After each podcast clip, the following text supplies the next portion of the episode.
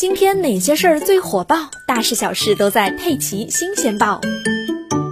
最近啊，网上刮起了一阵存折风，不少年轻人秀出了各家银行红红绿绿的存折，让这个已经没啥存在感的账户品种又火了一把。一位网友晒出了一本某国有银行的存折簿，外壳上印着“本外币定期一本通”字样，这是该行以存折方式开立的定期存款储蓄账户。网友说，这是被安利的新的存钱法。但是这个存钱法可能会颠覆你的认知，因为年轻人扎堆办存折的目的竟然是强制储蓄。例如，上述网友在帖子中就表示：“我给自己留过了多余的流动资金，不会轻易动这个存折的，利息多少无所谓，能控制住自己不乱花就行。”在这类帖子中啊，不少年轻人分享了自己的存钱心得，并表示亲测好用。实际上呢，就是把钱给强制存起来，强制自己不去花。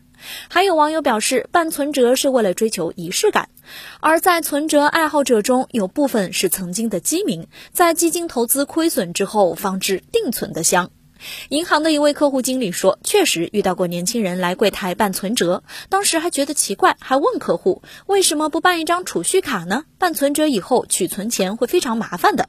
客户却回答说，就是为了麻烦一点，这样自己懒得取，才能够存下钱来。这年轻人啊，总能有千奇百怪的想法。确实，强制储蓄是投资理财的基石。但是，强制储蓄有多种方式，并不一定非要办存折。比如，封闭型理财产品风险比较低，多数情况下是能做到保本保收益的，利率也比定存要高。还有，如果风险偏好没有特别低，有适当提高收益意愿的，也可以买有封闭期的或者定期开放的基金。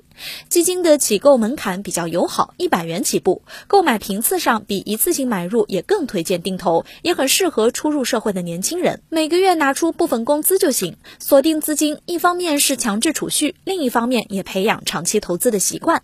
另外呢，市面上也有不少储蓄型保险，也是有强制储蓄的作用的，既提供保障又有收益。简单的说呢，就是有病治病，没病就返钱，保障到期之后连本带利都能收回，大家可以去看一看哦。